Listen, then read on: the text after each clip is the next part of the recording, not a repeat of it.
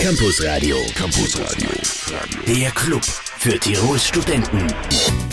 Wunderschönen Feierabend Tirol. Wie jeden Dienstag ist es wieder Zeit für unseren Campus Radio. Ich bin Jackie Reich und bei mir im Studio begrüße ich jetzt Nora und Flavia vom Institut für Erziehungswissenschaften. Stellt euch doch einfach mal kurz vor, bitte. Ja, mein Name ist Flavia Guarini. Ich bin eben Absolventin der Erziehungswissenschaft in Innsbruck und eine der Mitarbeiterinnen im Forschungsprojekt Regime der Fürsorge, Geschichte der Heimerziehung in Tirol und Vorarlberg. Und das Projekt läuft aktuell am Institut für Erziehungswissenschaft. Ja, mein Name ist Nora Bischoff. Ähm, ich habe nicht Erziehungswissenschaften, sondern Geschichte, Politik und Soziologie studiert und bin jetzt für das ähm, Projekt zum, äh, zu den Erziehungsheimen hier nach Tirol gekommen und genau, bin eben eine weitere der fünf Mitarbeiterinnen im Projekt. Gut, mehr vom Projekt und natürlich von euch gibt es dann in Kürze. Jetzt starten wir es musikalisch rein. Campus Radio. Campus Radio. Dienstagabend Campus Radio Zeit hier auf Welle 1. Wir haben es eh schon erwähnt, Nora und Flavia vom Institut für Erziehungswissenschaften bei mir im Studio. Ihr habt schon angeschnitten, ihr habt ein eigenes Forschungsprojekt, was eben die Geschichte der Heimkinder betrifft. Wie ist es denn zu diesem Projekt gekommen? Ja, die Vorgeschichte von dem Projekt äh, hat vor fast vier Jahren inzwischen begonnen und zwar ähm, 2010 im März mit der medialen Aufmerksamkeit auf Gewalterfahrungen und Missbrauchserfahrungen, von denen eben Menschen berichtet haben, die früher in Erziehungsheimen untergebracht waren. Und auch in Tirol gab es eben mehrere solche Heime und es gab ähm, solche Meldungen. Daraufhin wurde eine Opferschutzkommission eingerichtet, die mehrere Empfehlungen gab. Also dort konnten sich Menschen melden und es gab viele, die sich meldeten. Und eben eine der Empfehlungen der Kommission war auch, ähm, das Thema wissenschaftlich zu bearbeiten. Es gab auch 2010 eine erste Publikation dazu vom Horst Schreiber, das Buch im Namen der Ordnung.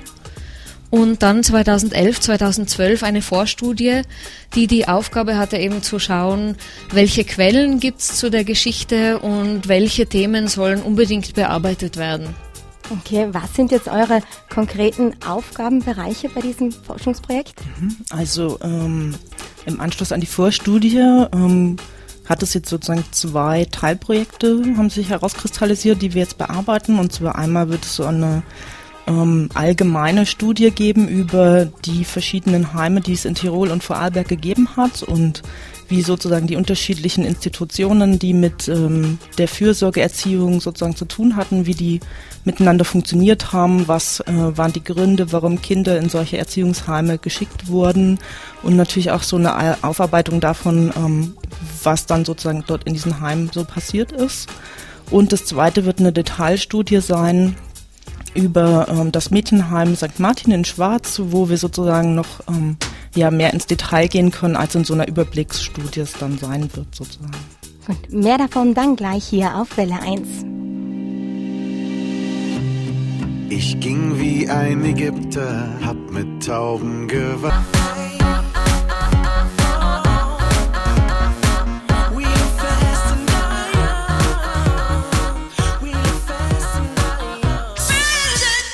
Campus Radio. Campus Radio. Der Club für Tirols Studenten. Wunderschönen Feierabend Tirol. Bei mir im Studio Nora und Flavia vom Institut für Erziehungswissenschaften. Wir haben es eh schon angesprochen, ihr habt ein Forschungsprojekt, das eben die Geschichte der Heimkinder aufarbeitet. Und im Rahmen dieses Forschungsprojekts habt ihr auch Interviews mit Zeitzeugen geführt. Was könnt ihr uns darüber sagen? Genau, also nachdem das Projekt gestartet war, haben wir relativ schnell einen Zeitzeugenaufruf gestartet, um eben mit den Personen sprechen zu können, die entweder als Kinder oder Jugendliche in so einer Einrichtung untergebracht gewesen sind, aber eben auch mit solchen Personen, die dort gearbeitet haben als pädagogisches Personal, also Erzieherinnen und Erzieher oder Praktikantinnen hatten wir jetzt schon dabei. Ähm, denn ähm, sozusagen wir finden, dass es eben sehr wichtig ist, solche Interviews zu machen, um die Perspektive der einzelnen Personen in sozusagen unsere Forschung reinzunehmen und ähm, einfach auch aus dem Grund, weil über die Interviews einfach bestimmte Informationen ähm, transportiert werden, die man eben auf einem mit anderen Quellenmaterialien nicht so gut rausfinden kann. Also zum einen ganz wichtig eben diese Ebene der Erfahrung, wie äh, erfahren Leute sowas und aber auch ähm, sozusagen bestimmte Aspekte des Heimalltags, ähm, denen man aus anderen Quellen gar nicht ähm, herauslesen kann, weil es da nicht ähm, verzeichnet ist. Und wir haben also die Erfahrung gemacht, dass äh, sich ganz relativ schnell recht viele Leute bei uns gemeldet haben, so dass wir inzwischen äh, ungefähr 45 Interviews geführt haben. Der größere Teil davon also mit ähm, Personen, die als Kinder und Jugendliche in solchen Erziehungsheimen gewesen sind. Und es gibt natürlich sozusagen ähm, auch schon einige erste Ergebnisse, Erkenntnisse für uns aus dieser Arbeit mit den ähm, Betroffenen oder mit den, also sozusagen mit der Auswertung der Interviews. Ähm, was wir spannend gefunden haben, ist zum einen auch die Motivation, warum Leute sich entscheiden, mit uns zu sprechen als Wissenschaftler und Wissenschaftlerinnen. Ähm, und wir haben einfach gesehen, ähm, dass sie sich ähm, zum einen eben aus ihrer persönlichen Lebensgeschichte heraus dafür jetzt entschieden haben, ähm, ihre Geschichte zu erzählen, ähm, weil sie es eben für sich wichtig finden, die Geschichte erzählt zu haben, auch gehört zu werden ähm, und sozusagen etwas zu revidieren, was früher eben ganz oft gewesen ist, dass sie eben nicht gehört wurden und auch sozusagen als zweites eine Reaktion eben auf diese Mediendebatte, über die wir am Anfang gesprochen haben, dass es eben einfach natürlich jetzt auch so eine öffentliche Diskussion über dieses Thema gibt. Ähm, und ähm, sozusagen das Zweite, was jetzt mehr inhaltlich auf das Projekt sozusagen bezogen ist, was wir gerade auch gut über die Interviews rausfinden konnten bisher, ist eben, sind dann eben die auch einzelne Aspekte, wie dieses System funktioniert hat und was das so bewirkt hat mit den für die Personen, also zum Beispiel, dass bei ganz vielen so ein großes Gefühl der Unsicherheit geblieben ist, ähm, weil man eben damals ähm, sozusagen aus der Familie rausgenommen wurde, in das Heim ähm, reingegeben wurde äh, und eigentlich gar keine so richtige Kontrolle mehr über sein eigenes Leben ähm, gehabt hat ähm, oder ähm, sozusagen dann auch in so einer geschlossenen Institution drin war, wo der Kontakt nach außen eben nicht gut möglich gewesen ist. Also das wären zum Beispiel so erste Aspekte. Okay. Kurz zum System, du hast gerade angesprochen, wie genau kann man sich das jetzt vorstellen oder vielleicht anhand eines konkreten Beispiels? Also wir haben, also dazu braucht es andere Quellen auch, die wir uns anschauen. Da sind unterschiedliche Aktensorten ganz hilfreich, anhand derer wir eben verstehen wollen, wie das Fürsorge-Erziehungssystem funktioniert hat. Da gehören zum System gehören mehrere Institutionen dazu. Das sind das Jugendamt, die Heime selbst, aber auch die Kinderpsychiatrie und ähm, ja äh, beteiligt am Rande auch Schulen, Gerichte und Einrichtungen der Behindertenhilfe. Und was sich zum Beispiel in Jugendamtsakten ganz gut zeigt, also Jugendamtsakten sind die Akten, die Jugendämter über die Jugendlichen und Kinder angelegt haben.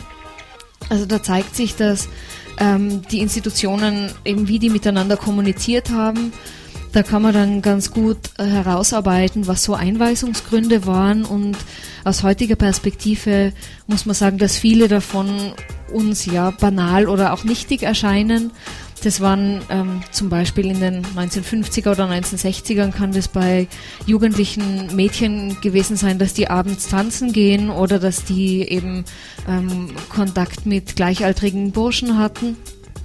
Und ähm, oft gibt es so einen Moment, wo das Jugendamt aufmerksam wird. Es kann sein, dass es über, äh, über die Schule geht, über Arbeitgeber, über Familienmitglieder und so weiter.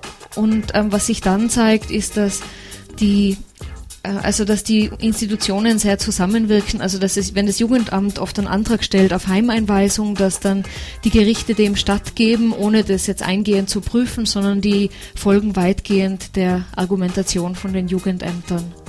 Mehr davon dann gleich auf Welle 1. I might be anyone. Yeah, you young wild girls, you'll be the death death of me. All you young wild girls, no matter what you do. Yeah, you young wild girls, I always come back to you, come back to you. Nora und Flavia vom Institut für Erziehungswissenschaften heute bei mir im Campus Radio. Für alle, die jetzt mehr wissen möchten über dieses Thema, es findet derzeit eine Wanderausstellung zur historischen Heimerziehung statt. Was können Sie uns denn darüber genau sagen oder wann findet es statt und Ja, also uns ist es im Projekt auch immer wichtig, dass wir unsere Ergebnisse und Überlegungen einer breiten Öffentlichkeit zugänglich machen. Und dann überlegen wir, welche Formate dafür geeignet wären. Es gab vor einem Jahr schon mal eine Tagung und jetzt haben wir halt diese Wanderausstellung aus Hessen nach Innsbruck geholt. Die in der Ausstellung ähm, geht es um, also die ist im Anschluss an ein Forschungsprojekt entstanden, das sich mit der Heimerziehung eben im Rahmen der Heime des Landeswohlfahrtsverband Hessens von den 1950ern bis 1970ern auseinandersetzt und was dort gezeigt wird, ist sehr vergleichbar zu dem, was wir wissen, wie es in, wie es in Tirol war oder wie, ja, wie das System in Tirol war. Und wir hatten letzten Freitag die Eröffnungsveranstaltung, die gemeinsam mit Mitgliedern des Tiroler Vereins für Kinder im Heim gemacht wurde. Und ähm, die, war, ja, die war ganz gut besucht und die Ausstellung wird jetzt noch zwei Wochen zu sehen sein. Genau, und die Öffnungszeiten sind jetzt nicht so ganz regelmäßig. Ähm, äh, also äh, nicht ganztägig, sondern an verschiedenen Tagen zu verschiedenen Zeiten. Deswegen sage ich jetzt nicht einfach an, sondern die Öffnungszeiten kann man entweder auf unserer Homepage finden, äh, über die Uni-Seite. Ähm, da gibt es eine eigene Projekt-Homepage oder aber auch für Leute, die sich sofort was aufschreiben wollen, auf der Seite vom Archfem, archfem.at. Und wir würden uns auf jeden Fall sehr freuen, wenn die Ausstellung von vielen Menschen besucht wird und auch ganz besonders ähm, unser Erzählcafé. Das ist noch eine weitere Veranstaltung, die wir sozusagen an diese Ausstellung gekoppelt haben, wo wir noch einmal Zeitzeuginnen aus der Region eingeladen haben, über ihre Erfahrungen zu sprechen. Und diese Veranstaltung findet am 5. Februar statt, also nächste Woche um 17 Uhr auch bei uns im Institut für Erziehungswissenschaften. Genau, also wir würden uns freuen, ganz viele dort zu treffen. Äh, und wir freuen uns auch, dass wir hier eingeladen waren zum äh, Campus Radio. Und genau. Schönen Vielen Abend Dank. noch. Ebenfalls vielen Dank für den Besuch. Campus Radio dann nächste Woche wieder nächsten Dienstag um 18 Uhr auf Welle 1. Campus Radio, da hört auch der Rektor hin.